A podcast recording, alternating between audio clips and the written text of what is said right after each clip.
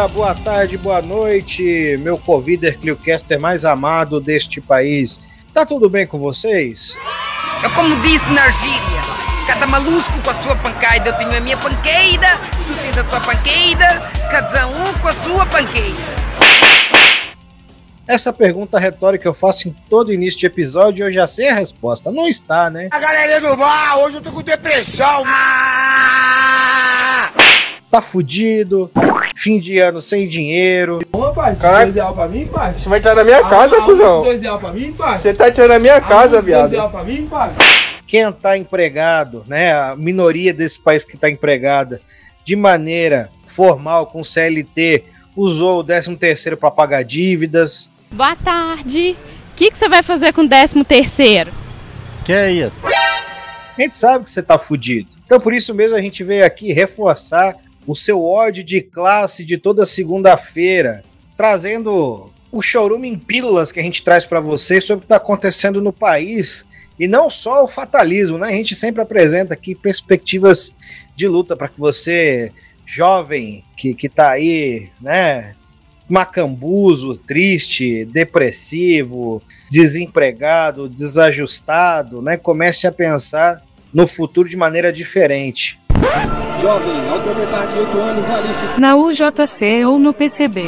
Você vai poder escalar montanhas, andar de helicóptero, queimar coisas, descer prédio correndo, andar de moto, entrar no rio, andar de barco, fazer natação, andar de cavalo, fazer polichinelo, levar o garoto para atravessar o rio, levantar pra Butaquara, espada justiceira, bem minha visão além do alcance, Thunder, Thundercats, oh! Show! Drogado! Estou aqui com ele dessa vez, o nosso grande menino citadino, o nosso arauto das citações bibliográficas do movimento sindical, Luquinhas. Diga olá, Luquinhas. Eu sou miserável, eu sou bebendo, eu sou malvado. Boa noite, caros ouvintes, Uma boa noite. trabalhadores, trabalhadoras, né? Fãs aí do, do Jack Kirby, do Stan Lee.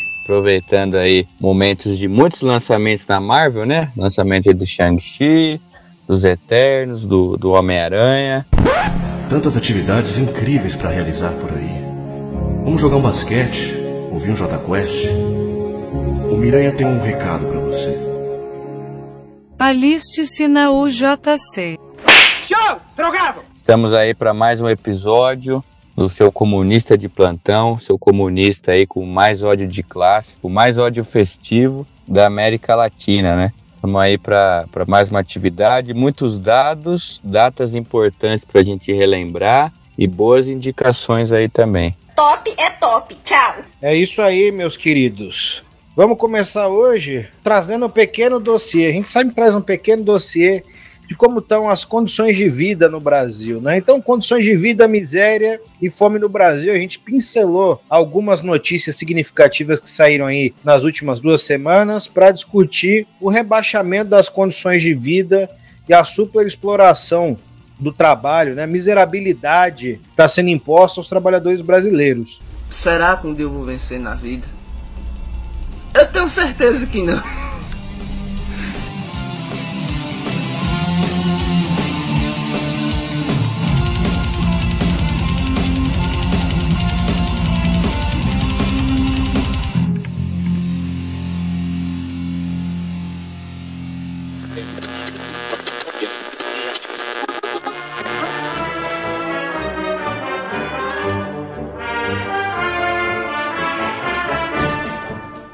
No Rio Grande do Norte, famílias comem calangos e restos de carne para enganar a fome.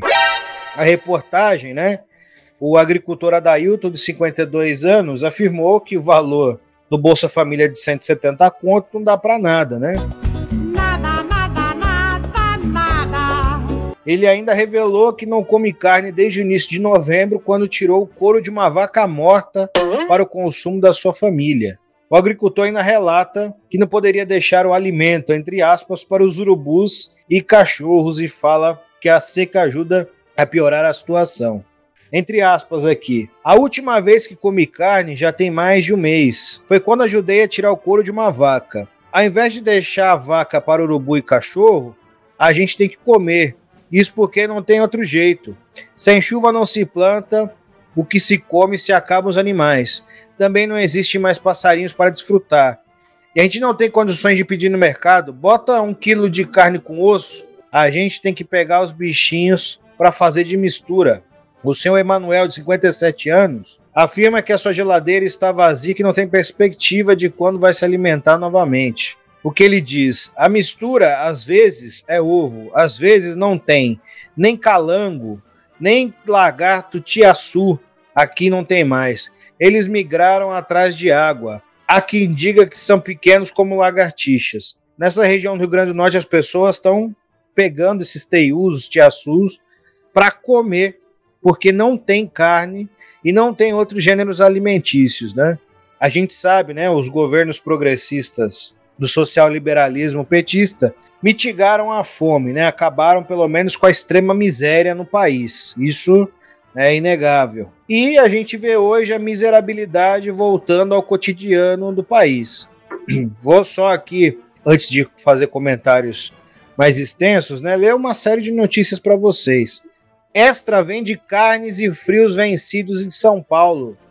Que merda, hein? Todo dia tem uma merda. Diz ex-funcionário. Né? Um funcionário acusou a unidade do Extra no Cambuci, na zona sul de São Paulo, De novo! de vender carnes, frios e embutidos com data de validade vencida. A prefeitura confirmou a acusação e investiga o caso, né? Segundo o funcionário, colocaram o nome completo dele aqui, eu não sei para quê. Né? Na reportagem coloca o nome completo dele. Os empregados eram orientados a lavar as carnes com água antes de colocá-la à venda novamente. Já no caso dos frios, o processo era diferente: abrir a embalagem original, fatiar os alimentos e disponibilizá-los para os clientes. Vocês são um bando de filha da puta! A vigilância sanitária chegou aí lá, mas nesse momento o pessoal foi obrigado a esconder a comida podre e a disfarçar, né? E os funcionários tinham que participar desse crime sob pena de serem mandados embora caso, caso não fizessem o que o mercado solicita, né? É isso. Os mercados, né? Nessa pandemia, principalmente essas grandes redes de mercado, faturaram bilhões, né? Essas redes foram, foram as que mais lucraram. Foram as que mais lucraram. Ah, meu Deus. Foram as que mais lucraram durante a pandemia. Nossa, tá difícil falar, ué. Baixou o espírito de cebolinha. Puta vadia, safada, vagabunda, estranha, chata, pobre, desgraçada. Essas redes foram as que mais lucraram durante a pandemia. A gente chegou a trazer um dado anterior. Uma dessas redes de mercado chegou a lucrar mais de 30 bilhões durante o ano de 2020. No auge da pandemia, onde os preços começaram a disparar, já estavam altos, mas começaram a disparar, e eles lucraram absurdos. Né? E não é o primeiro local onde o trabalhador tem a sua saúde colocada em risco e é humilhado. Então, você tem locais onde você paga né, a carne através lá de um cupom e depois vai retirar porque eles disseram que para evitar o roubo de carne. Passando aqui rapidinho para dizer que essa unidade do Extra que está na notícia é a mesma que o Victor está falando que vendia as bandejas de carnes vazias e, depois de pago, o cliente pegava a carne. Bando de filha da puta! Bando de burguês safado! A gente tem a prática agora das carnes guardadas nos grandes frigoríficos. Vão guardando as carnes para que o preço suba ainda mais. A carne brasileira, em boa medida, não fica no país. A gente está num país que é um dos maiores produtores de gado bovino do planeta. Esse gado ele é todo exportado. E a gente tem hoje se formando um grande monopólio do comércio atacadista. O Açaí comprou o Extra, né? Inclusive, vão demitir milhares de funcionários do Extra. A gente não conseguiu ainda ver como está essa articulação. Se não tiver articulado via sindicatos, os trabalhadores não tiverem né, lutando pelos seus empregos, vão todos serem mandados embora. Nós teremos um grande monopólio que vai lucrar ainda mais e vai acabar com qualquer condição de competitividade né, com as outras redes. A gente fala aqui no capitalismo, essa bobagem da competição, fazer com que os serviços melhorem, é, é, um, é, é uma falácia. É outra fantasia, é um devaneio, é um sonho de uma noite de verão. O capitalismo tende ao monopólio, tende ao oligopólio. Nesses momentos de crise, né, a gente tem a reconfiguração né, do mercado através da disputa entre os capitalistas e geralmente se concentra mais capital e renda, se concentram mais meios de produção. E nesse momento tem as grandes fusões. Essa bobagem de que é o mercado se autorregula, caralho. Achou errado, otário. O mercado é uma selvageria. Tem, não tem né, uma racionalidade planejada, né? Tem a competição dos capitalistas entre si, que blocam ali de maneira tática nos momentos de bater o chicote no lombo da classe trabalhadora, enfrentar as greves gerais, né, as legislações protetivas do trabalho. Esses são os momentos que você tem um acordo. Só aqui para reforçar o que a gente vem falando, né, eu trouxe uma notícia muito pontual. São Paulo tem 66 mil pessoas que vivem em situação de rua. No último censo, né, eu participei, trabalhava no centro de acolhida ainda, foi levantado 21 mil pessoas em situação de rua. O número triplicou, nós temos 66 mil pessoas. O número de ocupações que surgiram durante esse período, né, de pessoas que não conseguem pagar o aluguel, é que foram para as ocupações durante a pandemia é gigantesco, é abissal. Nós aqui, enquanto partido, no Alto Tietê, estamos atuando como ocupação e a principal fala das pessoas é: até a pandemia eu conseguia pagar aluguel, até a pandemia eu conseguia sustentar minha família, agora eu tenho que estar na ocupação porque eu não consigo comprar o básico, não consigo alimentar os meus. Então, pessoas que nunca tiveram uma situação de vulnerabilidade extrema, de expropriação total, estão jogadas agora à margem, no exército de reserva. E outra, população de rua aqui em São Paulo é enfrentada, é enfrentada pela, pelo poder público, pelas forças repressivas. Então a gente é, vê o padre Júlio Lancelotti demonstrando aí o elitismo né, que toma conta da arquitetura é, da cidade, onde você tem pedras debaixo dos viadutos, não tem nenhuma marquise aberta para ninguém dormir embaixo agora, tudo gradeado, né, as escadas são fechadas de noite, tudo isso para que as pessoas não tenham um local onde ficar no meio dessa expropriação que o Brasil vem vivendo, desse realinhamento colonial que o país vem passando. Os centros de acolhida, né, que já são muito ruins, né, eles são pensados só para dar pernoite, enfim, os assistentes sociais têm que rebolar para fazer alguma coisa de fato na vida das pessoas, né, não é só responsabilidade deles, ficam agora com filas e filas nas portas, nas ruas, no metrô, né, as pessoas pedem dinheiro dia e noite. E não é uma questão mais de ser ou não caridoso, de é, se solidarizar com as pessoas ou não. Não há dinheiro suficiente para dar para as pessoas. Você sair com 10 reais de moeda na rua e você der um real para cada pessoa, vai faltar dinheiro. O golpe de 2016, a eleição fraudulenta do Bolsonaro, jogou o social-liberalismo de escanteio, com uma esquerda revolucionária que vinha se reconstruindo, enfraquecida ainda, e o neofascismo né, e o ultraliberalismo encontraram um campo fértil para passar boiada em cima dos trabalhadores. E é isso que eles estão fazendo.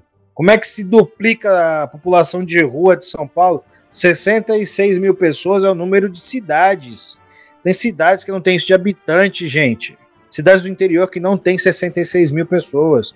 Isso é mais que a metade de habitantes da minha cidade só para trazer alguns dados do censo que foi lançado em janeiro de 2020, né? Foram dados coletados em 2019. O censo de população de rua identificou 24,3 mil pessoas sem teto na cidade de São Paulo. A maioria era negra, 69% negros e negras nas ruas. Nenhuma novidade em relação ao que o racismo faz com a população preta e o empobrecimento que o racismo leva a população preta e parda nesse país. Olha aí que maravilha. Outra notícia muito boa, hein, para vocês. Cesta básica sobe em média 30% em um ano. Eu não estou suportando mais. No ano de 2021, em média, a cesta básica subiu 30%. Aqui em São Paulo, a cesta básica chegou a mil reais. Eu tô passada, chocada ou o mesmo que o salário mínimo. É isso. Né? O salário mínimo estimado pelo DIEES é quase seis pau para que se tenha uma vida minimamente digna. As pessoas quiçá recebem mil reais. Estamos aí com 70 milhões de informais, pessoal, que não tem nenhuma garantia no trabalho. Trabalhou, ganhou. Se machucou, se fudeu. Esse país sempre foi a máquina de moer gente. Sempre. Surge através de uma empreitada colonial que traz milhares e milhares de escravizados para cá, gasta sua mão de obra o máximo possível, leva uma porção de riquezas, né, para as potências da época, né, financia o capitalismo, financia a evolu financia a transformação das forças produtivas e o capitalismo nascendo na Europa, né? A gente tem aqui depois no fim é, do a gente tem aqui, né, depois da transição, a gente tem aqui na transição da mão de obra escravizada para mão de obra livre, milhares e milhares de ex-escravizados, negros e negros jogados né, no segundo plano no mercado de trabalho, compondo o exército de reserva, rebaixando o salário, sendo criminalizado, justamente para não violarem a propriedade privada. E essa máquina de moer gente está aí. Bom, camaradas, é uma situação é, de, de crise social muito grande, né? Crise do capitalismo, né? Uma crise aí sistêmica a que vem se arrastando desde 2008, a última grande crise sistêmica do capitalismo, né? Mais recente e que vem despejando todo o seu peso, né? Todo o seu é, sofrimento, todo o vale de lágrimas em cima da classe trabalhadora, né? Brasileira especificamente, mas mundial como um todo. E apesar do cenário de crise, né? Como é próprio do, do capital, né? Amplos setores aí das frações burguesas ganhando dinheiro, explorando a rodo, né? é, e arrancando aí o suor e o sangue da nossa classe. É, não à toa vemos sistematicamente aí quebras de, de recorde de lucros dos grandes bancos brasileiros, né?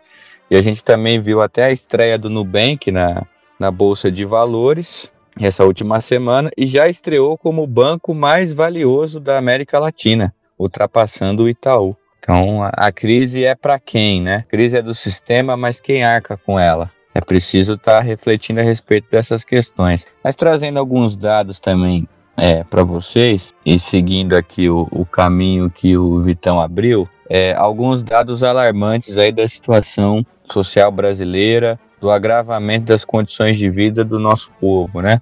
É, segundo dados da Pesquisa Nacional por Amostra de Domicílios, da PNAD, subordinada ao BGE, e até numa reportagem repercutida pela Unicinos, 43 milhões de brasileiros estão vivendo sem renda do trabalho, cerca de 21% da população. E a PNAD inclui aí, procura incluir uh, as pessoas que trabalham, seja no âmbito formal, seja no âmbito informal. De 2019 a 2020, quase 13 milhões de brasileiros passaram a viver sem renda do trabalho. Porra! Tudo isso? É, segundo o IBGE, o mesmo IBGE, nós temos aí cerca de 13,7 milhões de trabalhadores sem uma ocupação, é, cerca de 13,2% da população. Outros dados alarmantes repercutidos aí pelo portal Agência Sindical. De acordo com a agência Austin Rating, o Brasil ocupa a quarta posição no quesito desemprego, em uma lista de 44 países. Brasil! De média e, e, e grande economia. E segundo a pesquisa do Poder Data, do portal aí Poder 360, cerca de 51% dos brasileiros afirmaram ter queda na situação financeira nos últimos seis meses. E desses 51%, 29% apontam que a situação vai piorar ainda mais nos próximos seis meses. Aí nós temos alguns outros dados interessantes, de trágicos, né, para ilustrar a tragédia que a gente está vivendo. Segundo o ILAESE, Instituto Latino-Americano de Estudos Socioeconômicos e Estatísticas, é, os desempregados somam cerca de 92,1 milhões de pessoas, porque pegam os não ocupados, pegam os subutilizados, aqueles que estão trabalhando, sei lá, uma hora por semana, estão fazendo bico uma vez ou outra, sem, sem rendimento fixo, né? Então é um, é um número muito grande.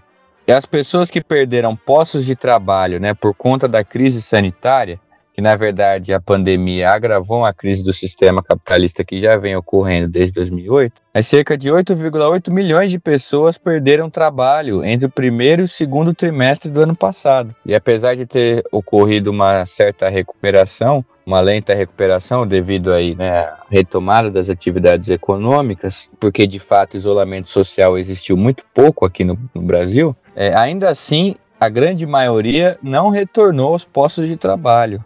E a gente tem um recorte racial também nítido, porque desses 8 milhões que perderam trabalho na, é, na pandemia o ano passado, 6,3 milhões eram negros, né? 40% de mulheres e 31% de homens. Aí tem outros dados alarmantes. A gasolina ela acumulou uma alta de 73,4% em 2021 no preço. Em janeiro, a gente estava com o preço médio de R$ 4,92 o litro. Em novembro, o preço médio passou para R$ 6,71, sendo que a gente encontra em vários postos de gasolina de São Paulo já a gasolina sendo vendida a R$ 7,00, a R$ 7,50, alguns lugares até vendendo a R$ 8,00 o litro. E aí, só para ter um, um contraponto, sem essa política de é, de preços internacionais da Petrobras, o, o valor seria de R$ 4,40 o litro. Seria o valor sem o PPI.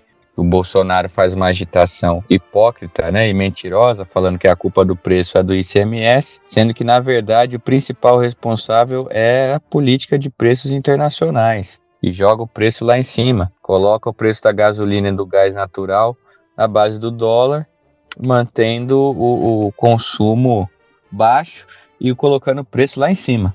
Preço lá em cima para favorecer os acionistas da Petrobras. E aí, outra, outros dados importantes, né? 61% das negociações salariais ficaram abaixo da inflação média em outubro. Inflação média que chegou em 11,08% né, do segundo Índice Nacional de Preços do Consumidor do IBGE. Nos últimos 12 meses aí chegou em 11% a inflação. E aí vamos pegar aqui alguns dados é, com relação à cesta básica, o custo médio da, da cesta básica em São Paulo, por exemplo, ficou em torno de R$ 692,27. É a segunda cesta básica mais cara do país, perdendo apenas para Florianópolis, em novembro ficou com preço médio de R$ 710,53. Em novembro, o custo médio da cesta básica de alimentos aumentou em 9 das 17 capitais pesquisadas pelo Diese. E o salário mínimo necessário, que é o salário mínimo levando em conta é, os requisitos da Constituição, né, para manter alimentação, para manter o estudo, lazer, a moradia, etc. O salário mínimo necessário ficou em torno de R$ 5.969,17, ou seja, 5,42 vezes o piso nacional vigente de R$ 1.100. E aí mais algumas, alguns dados. A gente tem aí uma diferença brutal de rendimento médio entre trabalhadores negros e não negros. Rendimento médio aí de homens não negros é de R$ 3.471 e o rendimento médio de homens negros de R$ 1.968. Entre as mulheres é pior ainda, no rendimento médio de R$ 2.674 e das mulheres negras R$ 1.617. Claro que são dados que a gente precisa trabalhar criticamente, porque a gente sabe que o rendimento médio do trabalhador não é esse. Até porque o salário mínimo é R$ 1.100, né? A gente sabe. Mas é só para ter um parâmetro aí de como é que a situação para a classe trabalhadora, né, para a classe trabalhadora negra e para as mulheres trabalhadoras é, é bem complicada é um cenário que, apesar de ter, não vou nem chamar de recuperação, mas um certo fôlego devido aí à reabertura da, das atividades, etc., devido a esse isolamento social mal feito, né, que mais prejudicou do que auxiliou, porque deveria ter sido feito um auxílio, é, aliás, um, um isolamento social realmente duro e organizado, né, que desse condições para os trabalhadores continuarem trabalhando, se alimentando, etc. Mas enfim, apesar de um certo fôlego, a situação econômica é complicada, complexa. O, o desemprego oficial deu uma certa estagnada, só que por conta é, do aumento do trabalho informal, aumentando a quantidade de vendedores ambulantes, camelôs, de marreteiros, de pessoas indo trabalhar com aplicativos, de pessoas indo trabalhar com revenda de, de produtos, trabalho doméstico, etc. Então houve um, um grande aumento do trabalho informal. E isso mostra o movimento do grande capital, que é para realmente fragilizar as relações de trabalho e aumentar a sua taxa de lucros, aumentar a sua exploração em cima da nossa classe. Somado a todos esses dados, a gente também tomou notícias de que é, um grupo de altos estudos trabalhistas, chefiado pelo Ives Gandra Filho, que é o ministro do Tribunal Superior do Trabalho neoliberal, filho do protofascista Ives Gandra, é, e é um cara que foi fundamental aí, teoricamente e juridicamente, na formulação da reforma trabalhista do Temer, de 2017. Então, o Bolsonaro já encomendou um novo estudo desse grupo do GAET para tentar passar um aprofundamento da reforma trabalhista, como se não bastasse todo esse cenário de, de instabilidade de fome, né? De milhões de pessoas passando fome, mais de 20 milhões de pessoas passando fome no país. Não bastasse esse cenário, o governo Bolsonaro, a mando dos grandes empresários, encomenda um estudo para elaborar uma nova reforma trabalhista. Filho da puta! Uma nova reforma trabalhista. E esse estudo tem é, pontos ainda mais problemáticos do que a reforma de 2017, que alterou mais de 100 dispositivos da CLT né? Então, assim, é, alguns problemas, né? Não reconhece o vínculo de emprego entre prestadores de serviços e plataformas digitais, né? Por exemplo, os entregadores de aplicativo falam que vai criar uma insegurança jurídica, quando a gente já vê um movimento de alguns países, devido à luta dos entregadores, obviamente, né? A gente vê já movimentos de países reconhecendo vínculo empregatício entre os entregadores, os Ubers e as empresas e as plataformas, né? Então, o, o, Brasil na contramão desse movimento. É, liberação do trabalho aos domingos para todas as categorias, né? Jesus! Sem proibições, sem pagamento de hora extra especial, como tem hoje. A responsabilização do empregado, quando treinado e equipado, pela falta de uso do equipamento de proteção individual em caso de acidente de trabalho, ou seja, tirando a responsabilidade da empresa pelo acidente de trabalho, previsão de teste de gravidez antes da dispensa da trabalhadora mulher, é, ajustes nas regras do trabalho intermitente, no sentido de aprofundar esse trabalho intermitente, né? Da pessoa trabalhar uma, duas, três vezes por semana sem compromisso, sem vínculo, ou seja, um aprofundamento da lógica do bico a limitação da chamada substituição processual aos associados de um sindicato, dificultando aí o acesso à, à justiça trabalhista, é, quitação de acordo extrajudicial seria completa e o juiz proibido de homologá-lo parcialmente, né, ou seja, fragilizando ainda mais o poder da justiça do trabalho é, nos acordos entre trabalhador e empresa, Indenização por danos morais com o teto dos benefícios do regime geral de previdência social como parâmetro, em vez do salário do trabalhador, como previa a reforma de 2017, né, para diminuir ainda mais nas ações trabalhistas, né, as indenizações por danos morais, dificultando aí diminuindo as indenizações por danos morais. A aplicação do IPCA, do índice de preços, né, do, do IBGE, em vez da TR, como prevê a reforma de 2017, ou da Selic em correção monetária, né, para piorar o índice de reajuste salarial, é, aplicação de leis trabalhistas novas aos contratos vigentes a fim de evitar questionamentos como os feitos em relação à reforma de 2017, liberdade sindical ampla proposta por meio da PEC, ou seja, quebrando aí a, a, autoridade e o alcance dos sindicatos, vai criar uma aberração parecida com a Colômbia, por exemplo, que você tem vários milhares de sindicatos dentro de uma mesma empresa para pulverizar o movimento sindical e dificultar a luta e resistência. É, descartar como obrigatório o uso dos conceitos de categorias e sistema confederativo para a conceituação de sindicatos, aprofundando aí o desmonte da estrutura sindical e admitir sindicatos por empresa ou setor produtivo, entre outros, outras medidas, né? Então a gente vê que a burguesia é, não tem nenhum, nenhuma preocupação realmente com o bem-estar da população, o bem-estar da classe trabalhadora, muito pelo contrário, se puder, eles voltam para o escravismo, né? Então é um cenário de caos em que pede muita organização, muita mobilização, denúncia sistemática e luta. Porque se a gente deixar essa avalanche de coisas passar, daqui a pouco eles vão estar tá mexendo, né? Já estão mexendo nos domingos. Aí daqui a pouco eles mexem com as férias. Acaba com férias remunerado de 30 dias. Não, Deus me livre. Aí daqui a pouco acabam com as folgas. Duas folgas por semana. Daqui a pouco acaba com as folgas de maneira geral, ou alargam as folgas. Daqui a pouco mexe com o salário mínimo, acaba com o salário mínimo. E aí a gente volta para o escravismo, né? Ou algo parecido.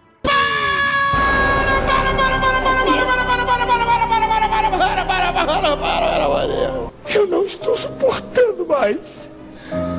Eu estou no limite, Brasil. É, realmente é um governo protofascista que governa 100% para o interesse dos grandes empresários.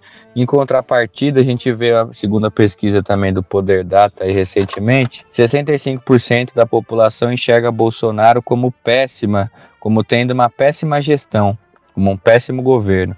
E 20% ainda considera o governo bom ou ótimo, né? Vocês são um bando de filha da puta! São tudo igual a ele! Que é um percentual alto aí é, de, da população, né? Que é capturada aí por essa ideologia neofascista. É, só lembrando, né, que não é somente uma reforma trabalhista, é uma reforma trabalhista e sindical. Criação de sindicatos patronais e a legalização de lockdown. Esse projeto propõe a legalização da paralisação através das empresas, que vão poder parar vendo seus interesses econômicos. É outra fantasia, é um devaneio, é um sonho de uma noite de verão. Se aí tem um setor da burguesia que é taxado ou recebe uma medida que eles que o desagrada, eles podem parar e foda-se. É, é para isso se faz uma nova reforma trabalhista, o aprofundamento dessa última deforma, né? Para acabar realmente com qualquer tipo de proteção ao trabalho e levar as taxas de lucro aos píncaros. Essa reforma trabalhista é uma greve geral ou nada. Ou nós fazemos como nós fizemos em 2017, porque pode ter certeza, Bolsonaro colocará isso para votação antes da, do pleito de 2022. Isso tá óbvio e claro. Será votado antes do pleito de 2022. E passa o projeto de criminalização de movimentos sociais, como terrorista, da criação da Gestapo do Bolsonaro, uma polícia especial ligada ao GSI, onde só o chefe do gabinete ele tem controle, quase passou. Se o Lira colocasse em votação, passaria no Congresso. Queria colocar de maneira urgente. Essa é matéria urgente. Quais movimentos terroristas a gente tem atuando no país? Se no exército, marinha ou aeronáutica. Show! Drogado! É o ataque geral e restrito à classe trabalhadora, que é um ataque, né? Que bate nas condições econômicas de produção do, da própria vida, que bate na questão trabalhista para que as taxas de lucro aumentem de maneira desenfreada, mas que, por outro lado, também é, cria dispositivos político-jurídicos para reprimir os trabalhadores. Na, nesse projeto que foi colocado, a gente falou isso na semana passada. Nesse projeto que foi colocado, qualquer associação de bairro que fizer um ato na rua pode ser criminalizada. Qualquer, qualquer organização de qualquer nível, não interessa, é terrorista. E o que se vem fazendo agora, né, e antes da pandemia também, mas especificamente agora, é o mais puro terrorismo de Estado. A quantidade de mortes, de violência policial durante a pandemia, das pessoas que foram assassinadas pelo Estado, né? Porque a Covid-19 ela é letal claro, né, tem um índice de letalidade, mas se não tem as condições mínimas para essa porra desse vírus ser contido, pessoas vão morrer aos borbotões mesmo. Essa vacina só saiu com muita pressão. E não fiquem achando que 2022 vai resolver esse processo ou vai é, frear totalmente esse processo de fascistização meio difusa aí da sociedade brasileira. Não vai, não. Achou errado, otário? A crise do capitalista tá aí, se Bolsonaro se reelege, uh, nós teremos um aprofundamento das contrarreformas e certeza que as liberdades democráticas serão mais atacadas do que já foram. Se Lula se elege, se elege sem programa e vai ter que fazer o jogo do imperialismo, dos capitalistas de maneira geral, pois não tem base social organizada para fazer com que um projeto minimamente progressista avance. E esse nem é o interesse do PT, e sim é, né, é, estancar, né, a sangria que eles estão deixando sangrar agora para poder falar a gente colocou o band-aid, a gente sabe disso. E se Moro se elege, aí a gente tá mais fudido ainda. Que esse é um fascista treinado, né? Um fascista cheiroso treinado. Então não achem, ai, país feliz de novo, Lula 2022, como eu tô vendo essa euforia tosca, que não tem nem nada garantido se Lula vai ser eleito ou não. Numa conjuntura como essa, amanhã Lula pode ser assassinado, morrer por conta da idade dele, pode ser preso novamente, podem reativar processo. Muitas coisas podem ocorrer, tem muita água para rolar debaixo dessa ponte, gente. Vocês estão aí falando do painho, vai voltar. Ô, calma lá, ei. Painho é meu pau. Ai, te fuder com esse negócio de painho pra lá. Ai, pai, para! Se voltar, volta para não fazer absolutamente nada, para ter um governo impopular. Se bobear, tomar um golpe, hein? Se bobear, é, abrir um processo jurídico-político contra ele por qualquer bobaginha e o colocarem para fora do governo. Então não achem que a solução é ficar de braços cruzados ganhando o seu, esperando o Lula para votar 13 em 2022 e tá tudo resolvido, é o Brasil feliz de novo, hein? Brasil! Vamos acordar, hein, caralho?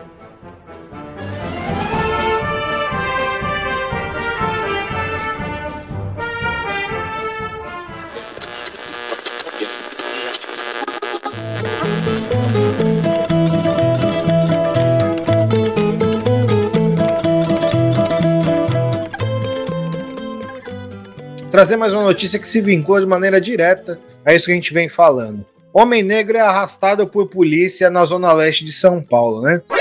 Filho da puta! Um vídeo que foi gravado no dia 30 de novembro flagrou um homem correndo atrás de uma moto da polícia militar. Ele foi algemado à moto. Isso, essas imagens foram gravadas na em Anhamelo, na zona leste da capital, e é possível ver que ele foi amarrado e o policial tá acelerando com a moto, né? E ele tá correndo, tentando não cair.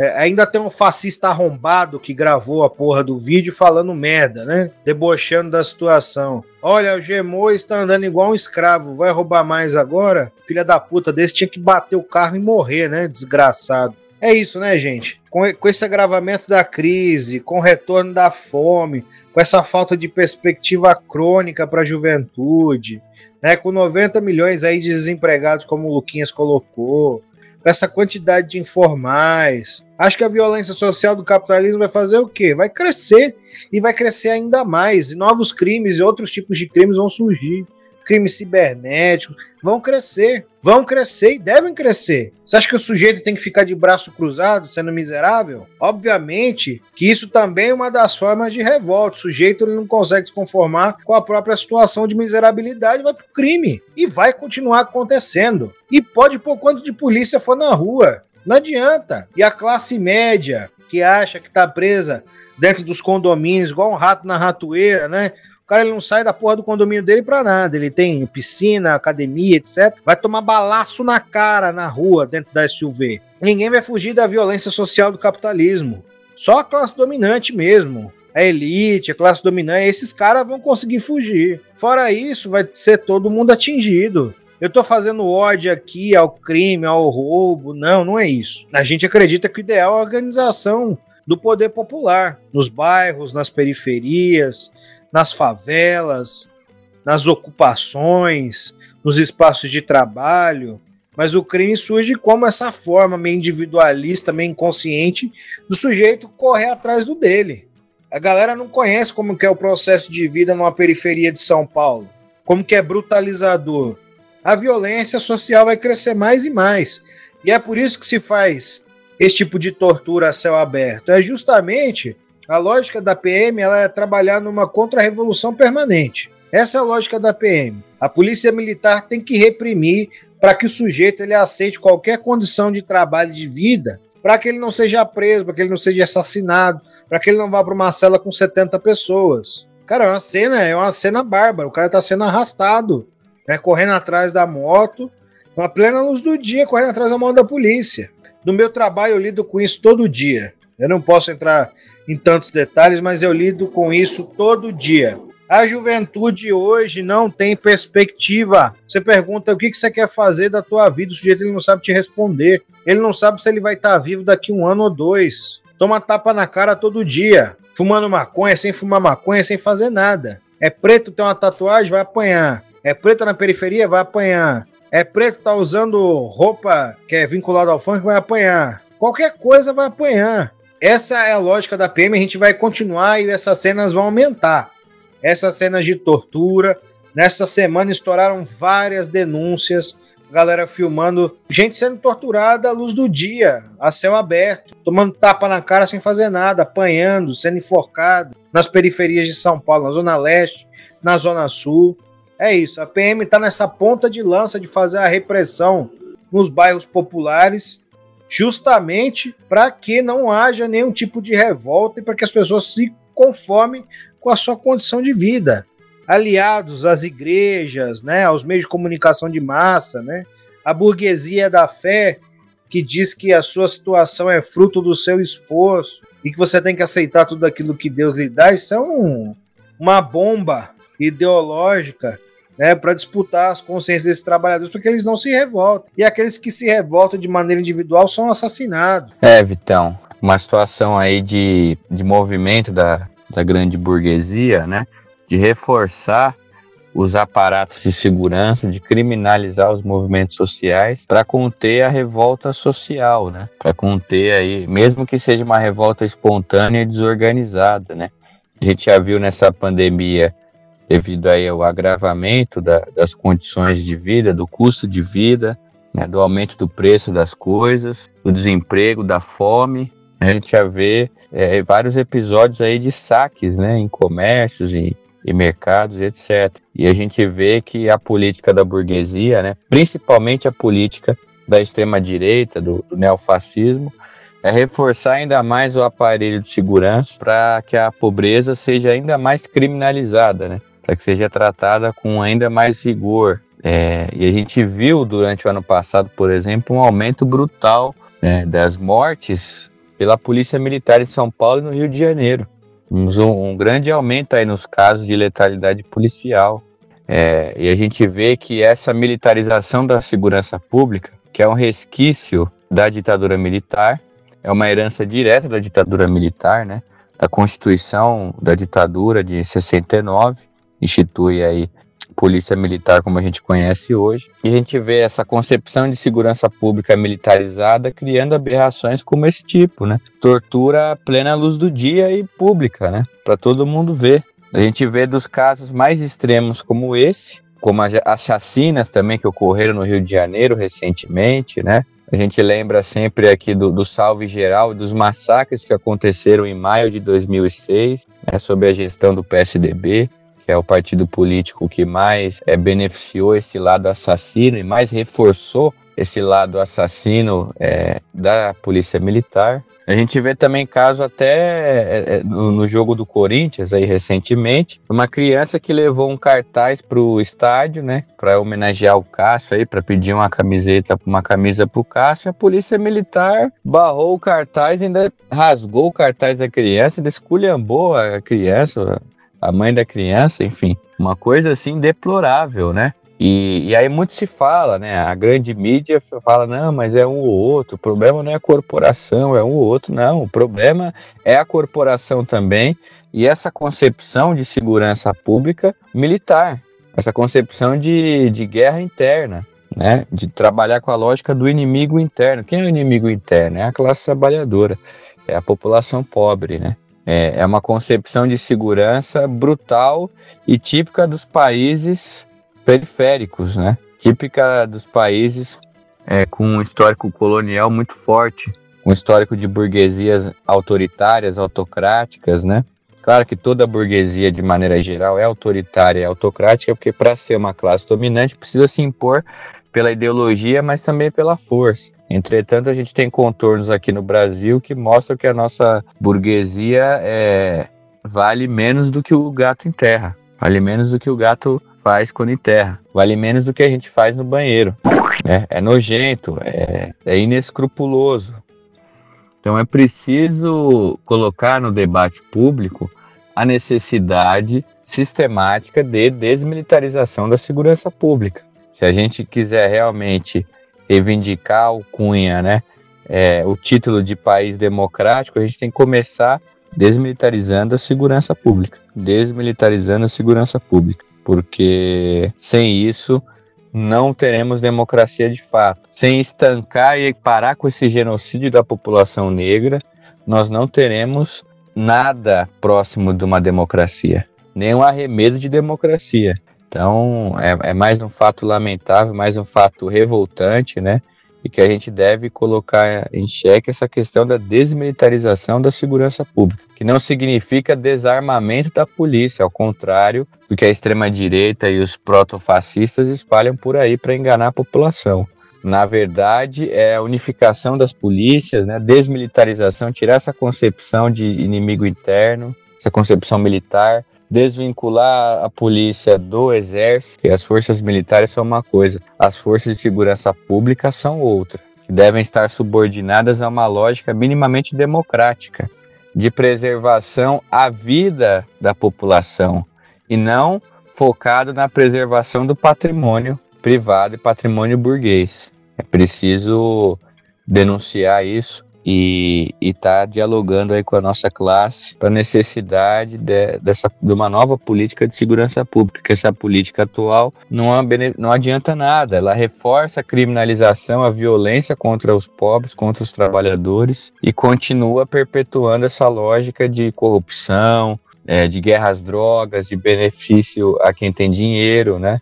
Então a gente vê esse tipo de tratamento com a população pobre e aí depois vê lá a polícia indo é, no Alphaville lá, os caras sendo xingados. Os caras pedindo, pelo amor de Deus, para conversar com, a, com, o pessoal ricaço lá, com os burguês lá de Alphaville, né? Pedindo por favor, obrigado, né?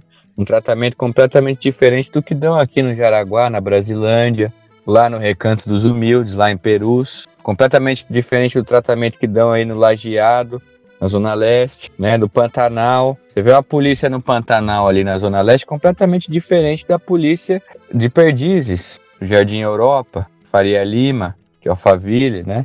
Então, a gente precisa estar tá denunciando e colocando a nu o caráter de classe e a necessidade da gente lutar pela desmilitarização da polícia, né? E da segurança pública de forma geral. Porque é, essa política que está hoje é barbárie. Os casos, como a gente viu recentemente, tendem a aumentar, porque a situação e a crise vão agravar.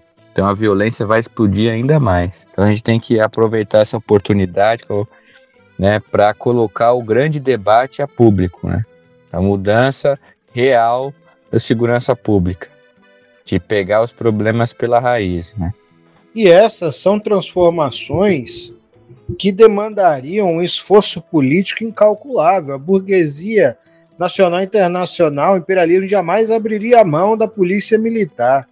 Né? O último bastião de defesa do capital nesse país são as forças de repressão urbana. Muito mais que o exército, eles estão no território, eles conhecem o território, eles conhecem a lógica do território, estão acostumados a desumanizar, eles estão acostumados com essa lógica de guerra civil não declarada que a gente vive. Para que se faça isso, mesmo no contexto do capitalismo, demandaria de mobilizações gigantescas, um custo político alto. Isso a gente fala no contexto do capitalismo. Mas o que a gente quer mesmo é o fim dessa porra. O que a gente quer no socialismo são os trabalhadores pautando sua própria segurança, com controle popular.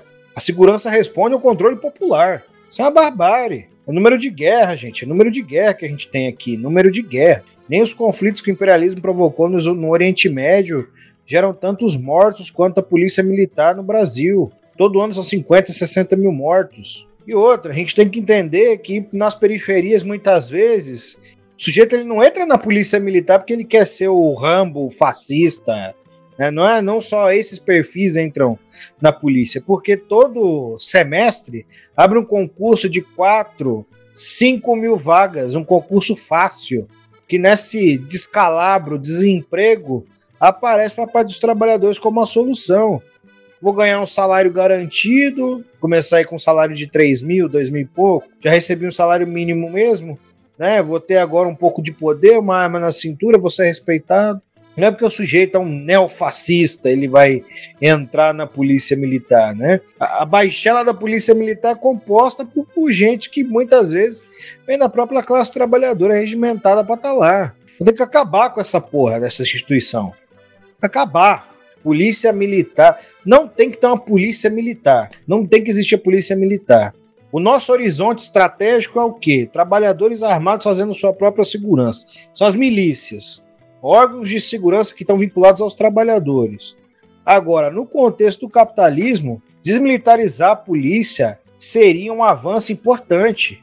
Um avanço que eu só acredito com o avanço da luta a, a níveis próximos a chegar ao socialismo. Né? Um, a um nível é, de luta pré-revolucionária já, né? a conjuntura desse tipo.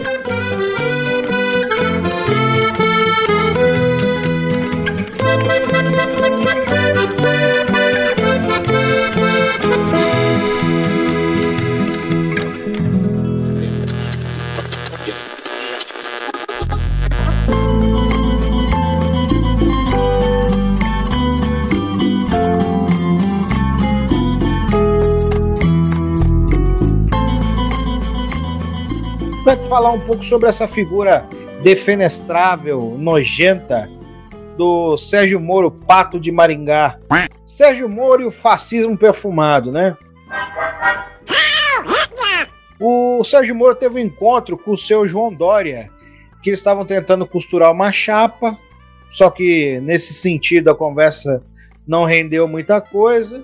Também falaram sobre apoios futuros, caso um deles vá para o segundo turno na presidência. Mas o principal foi mesmo discutir a saída do PL da base aliada aqui no estado paulista. Eles estão tentando costurar apoio com a União Brasil e tentando chamar o Podemos para ser base do PSDB nas eleições. Então, não é isso. Né? O, o seu João Dória encontrou um facho perfumado tão, que tem tanto potencial contra ele. Aí nós tivemos aí um evento de lançamento de um livro do Sérgio Moro, né? O nome do livro é mais, mais tosco impossível, né? Contra o sistema de corrupção, né? O lançamento aconteceu aqui em São Paulo, né? E foi um fiasco. Teve treta de boy facho na porta, repórteres barrados, xingamento ao Moro, bolsonarista xingando o Moro. Uma bosta, um lixo. E ele lançou esse livro agora justamente para lançar sua pré-campanha além da, da caricatura e desses encontros, né? O que é importante ressaltar? A mídia burguesa avalia, né, não só parte da mídia comercial burguesa, mas né, a fração do bloco burguês avalia que Moro teria chances maiores contra Lula num segundo turno. Que Bolsonaro está muito desgastado. Que Moro ficaria muito mais próximo de Lula do que Bolsonaro no segundo turno. Então você vê certas frações da burguesia aí já estão apoiando abertamente a candidatura do Moro. A mídia comercial deixa isso claro. Folha, Estadão, Globo. Né? A Globo tá fazendo uma campanha pro, pro, pro Sérgio Moro. O Estadão fez uma entrevista com ele, a Folha fez uma entrevista com ele, né? Todos aqueles papagaios que se chamam de jornalistas fazendo reportagens editoriais condescendentes com a figura do Moro. Combate da corrupção, caralho. A Lava Jato foi uma operação vinculada ao imperialismo norte-americano para arregaçar a economia brasileira, para arregaçar aquelas empresas que já estavam tomando uma fatia do mercado norte-americano com construções e gerar fatos políticos que pudessem desestabilizar ainda mais o já fadado ao fracasso governo Dilma. É isso a Lava Jato. A porra da corrupção com com empreiteira, enfim, com licitação, isso ainda é novo. O próprio Moro arquivou um processo de corrupção é, a nível federal, com, quando era juiz, que, que envolvia o PSDB, isso aí nos anos 90 ele arquivou. Esse esquema de corrupção tinha um interesse objetivo, né? então não estava combatendo a corrupção coisa alguma, tinha um interesse político. Dalagnol vai ser candidato, Moro é candidato agora, disse que não ia sair político, recandidato, foi ministro da Justiça do governo nazista do Bolsonaro. É um lixo. E vem treinando agora, vem treinando discurso, né? vem treinando oratória, tentando se preparar para ir nos debates. Né? Vai fazer feio, vai, mas é uma figura perigosa. É, muitos compararam ele com o Collor. Obviamente que o Collor é né, filho de uma família quatrocentona, muito bem preparado, muito bem preparado né, para ir para os debates, enfim, a gente sabe que a mídia burguesa não deu trégua para o Lula naquela eleição de 89 e comparam, né? Eu, eu acho que tem certa validade essa comparação. Pode ser, sim, uma espécie de cola. Essa porra desse fascista cheiroso, né, desse lixo. Vamos lembrar que o Sérgio Moro é o sujeito que propôs excludente de licitude nos morros cariocas quando a polícia estivesse fazendo uma operação. Para basicamente, ele queria que o excludente de licitude fosse algo dado a todas as forças de repressão do Estado. Do jeito que propôs a criação de um tribunal de exceção para combater a corrupção. Esse tribunal seria vinculado a nada e ninguém. Foda-se, a Polícia Federal e é isso. Tribunal de exceção. É um sujeito que eu, uma figura que eu considero mais perigosa que o Bolsonaro. O Bolsonaro vem avançando com as reformas, mas ainda é um pouco inábil, né? Foi, teve que liberar muita grana aí de, de esquema de corrupção lá dentro do Congresso, né? Então a gente teve aí o Bolsolão, orçamento secreto, bababá, bababá. Isso depois de algum tempo. Moro vai fazer igual o Temer fez. Certeza absoluta. Então não tem muitas diferenças objetivas né, no conteúdo, talvez na forma. Que um sabe falar, o outro rumina. Um sabe falar mais ou menos, tem uma voz feia do caralho e você fica, ah, corrupção, escusa, bababá, bababá. Né? Enfim, eu acho ridículo. O Sérgio Moro é uma figura patética, detestável. Mas é isso, né? A, burguesia está construindo a sua figura alternativa ao Bolsonaro que está muito desgastado e ao Lula que pode ser um empecilho, né? Que pode ser um empecilho para o aprofundamento mais rápido das contrarreformas. É, a gente acompanhou, já até foi um assunto aí do, do comunista de plantão em programas anteriores, mas a gente acompanhou aí que a, a institucionalização né, do lavajatismo como partido político oficial legal, né? Porque o lavajatismo já estava operando como força política e como partido político já ao longo dessa última década e com a entrada do Moro, do Moro, né, e também do Dallagnol, né, que o Dallagnol também se filiou ao Podemos a gente vê a institucionalização de um partido mesmo da Lava Jato, né? É, Álvaro Dias, até então, era o grande porta-voz da Lava Jato, do lavajatismo no Congresso, né? Ele é senador pelo Paraná. E agora a gente vê a concretização é, dessa, dessa institucionalização aí do lavajatismo como partido político. E Dória se aproveitou muito, né, dessa onda da Lava Jato, né?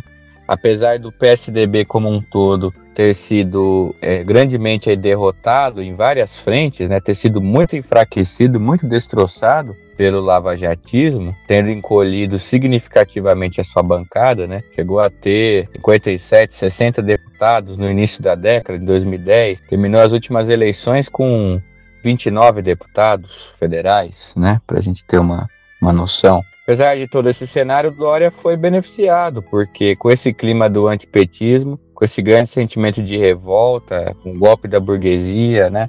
com esse reacionarismo também ganhando força num contexto de crise, apesar de Dória ser tucano, durante um, é, boa parte aí do, do tempo, do seu início de carreira política mais aberta, carreira política em alto nível, ele veio como um cara meio novo, como um cara que ia fazer diferente, um cara que dá choque de gestão, empresário e tal, e se aproveitou muito bem dessa onda, né?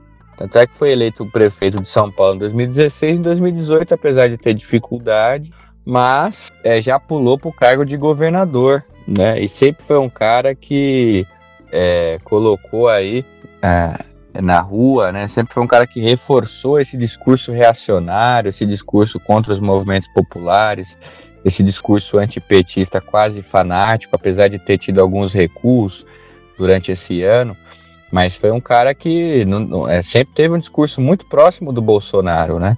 Não é à toa que ele fez o Bolsodória para ser eleito, né? Apoiou o Bolsonaro no segundo turno de 2018. É, e então ele é herdeiro direto dessa política protofascista, dessa política da Lava Jato, de criminalização, de reforço da segurança, de ataque às liberdades, aos direitos civis básicos, né? De, de monopólio da força por meios legais e extralegais, é perseguição e destruição de reputações. É um cara que sempre esteve próximo disso, se aproveitou muito. Então Dória é, segue uma coerência dentro da sua lógica de extrema direita, né? Só que vai ser difícil, né? Essa negociação, porque tanto Dória quanto Moro têm um ego gigantesco, tem muitas ambições e resta saber quem vai ceder para ser vice. Quem vai ceder? Quem vai ceder? Será que Dória vai é, diminuir o seu ego para ceder ser um vice de Moro? Acho que não! Né? Apesar de ter uma experiência política maior do que o Moro, que o Dória, por exemplo, é filiado ao PSDB desde 2002. Né? Porra! Tudo isso? É uma experiência política maior. Será que ele vai ceder? Será que Moro, que até ontem era visto como um grande herói, um grande brasileiro, Moro para cá, Moro para lá, é, vai ceder a ser vice de um cara como Dória? Enfim, a burguesia lança seus dados e suas opções no mercado eleitoral, né? E as frações aí da telecomunicação, principalmente a Globo e o Estadão, estão desesperados aí para tentar emplacar um nome de segunda via. A gente tem que lembrar que a primeira via é o Bolsonaro, que está no poder ainda. Vai tentar emplacar um nome de segunda via, um nome alternativo da direita, que seja um pouco mais palatável para a população, que não fale tanta besteira e consiga tocar as reformas que o grande capital quer sem grandes atribula atribulações, né? sem grandes confusões, sem muita baixaria. Mas vamos ver que morram abraçados, né? Esperamos aí que morram abraçados. Essas são candidaturas que nada interessam à classe trabalhadora, né? Nem aos nossos interesses. Os liberais brasileiros estão todos oriçados, né? Os fascistas de terno estão todos oriçados. Ah, não, porque agora tem o Moro, ele saiu do governo por causa da corrupção, que o Bolsonaro isso e aquilo. Os bolsonaristas arrependidos já têm um outro facho para chamar de seu essa candidatura é a candidatura do neofascismo. E vem crescendo. As pesquisas apontam ele com 13%, 15%, 10%, né? Enquanto Ciro Gomes fica com 2, 3%, né? Ciro Gomes que quis fazer uma crítica ao PT pela direita se fudeu, né? Se fudeu. Perdeu boa parte da sua base de apoio além da conjuntura ser outra hoje.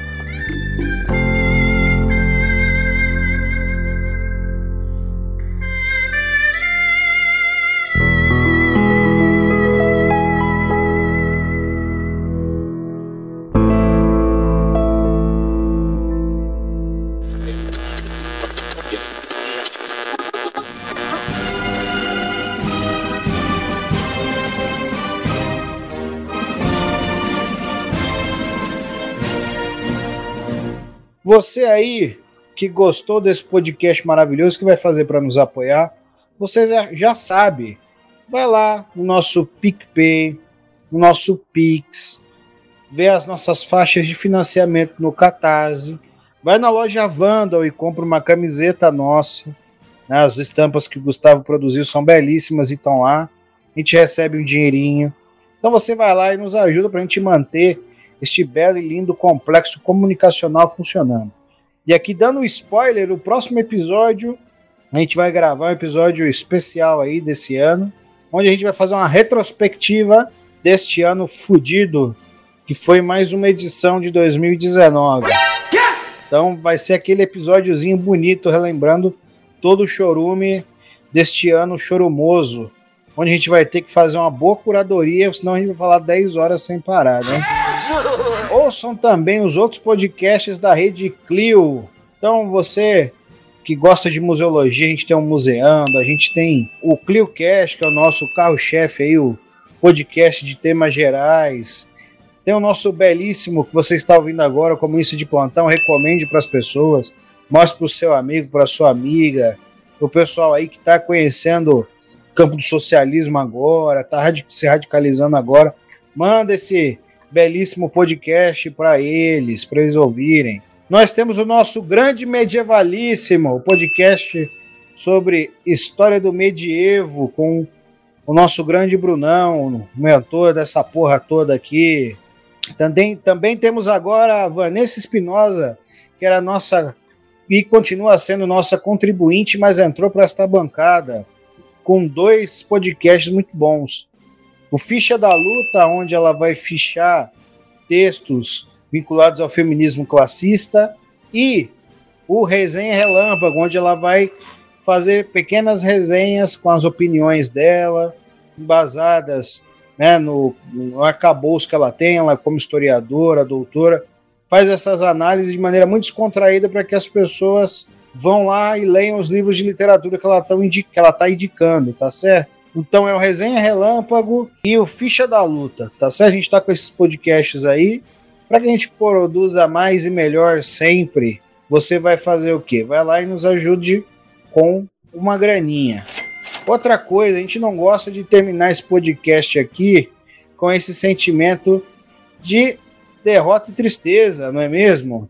Você fica com ódio, mas o seu ódio pode ser organizado, meu amigo, minha amiga. Procure um partido, procure uma organização que responde aos seus anseios. Procure criar uma associação de bairro no teu bairro.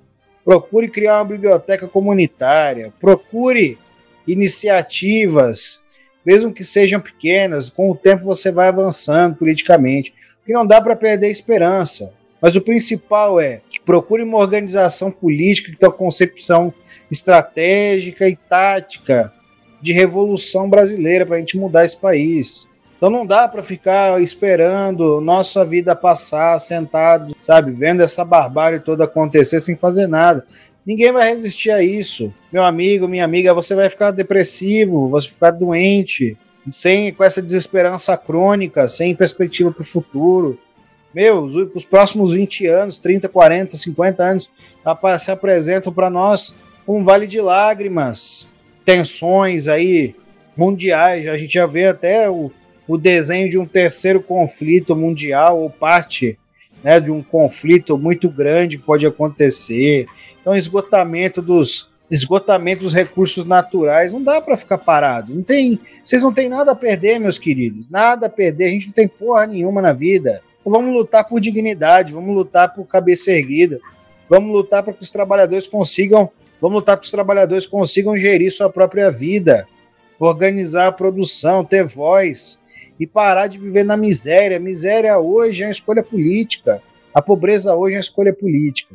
Então, procure um movimento social, uma organização de massas, um partido político que corresponde aos seus anseios políticos. E nós aqui, como militantes do Partido Comunista Brasileiro, também chamamos vocês aí que querem conhecer as nossas teses, as juve...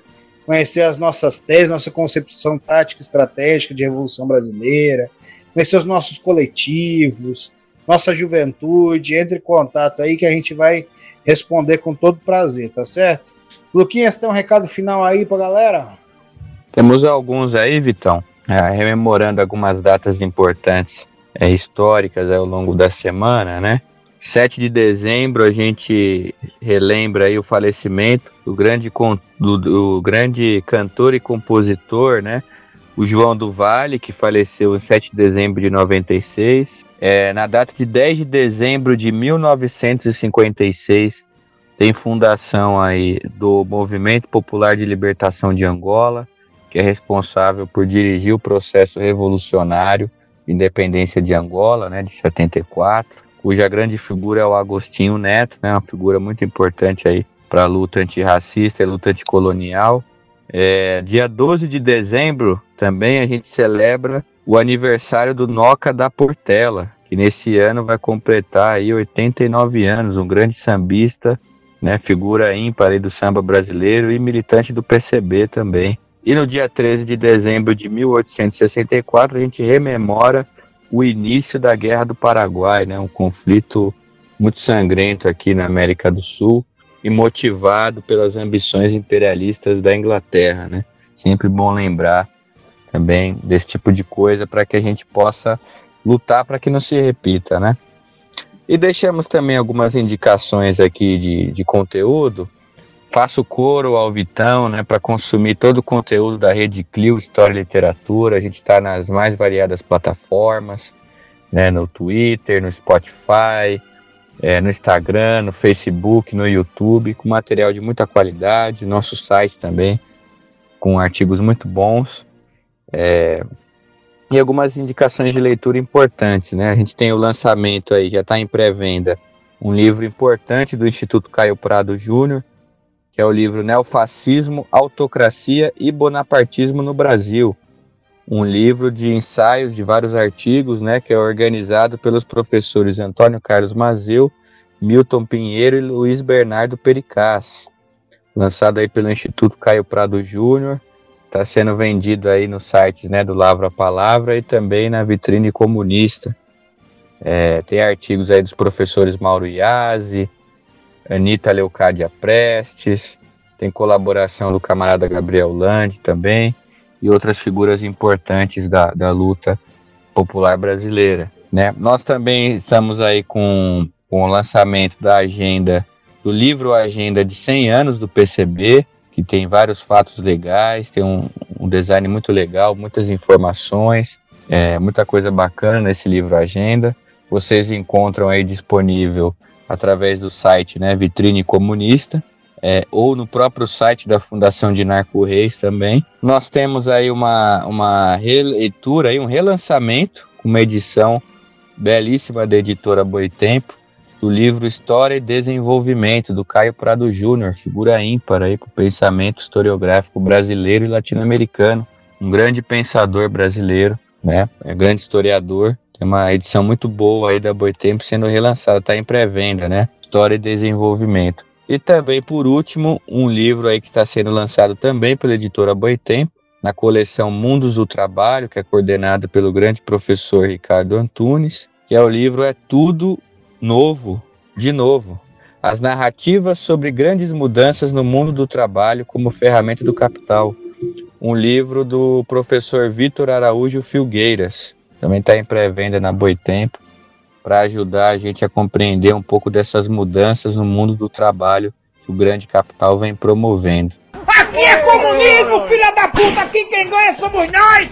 Vamos tomar os meios de produção, porra! Pau no cu do patrão, filha da puta! Se a gente produz, a gente pertence a gente, seus merdas!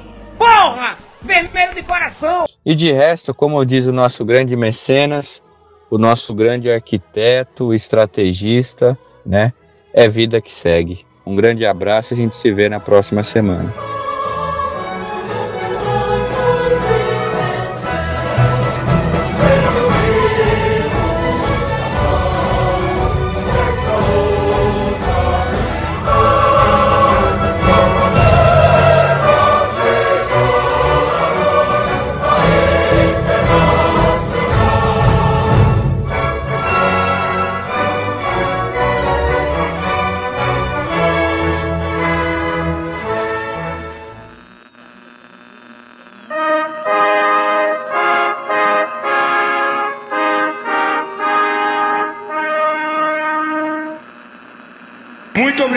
Com Deus, valeu.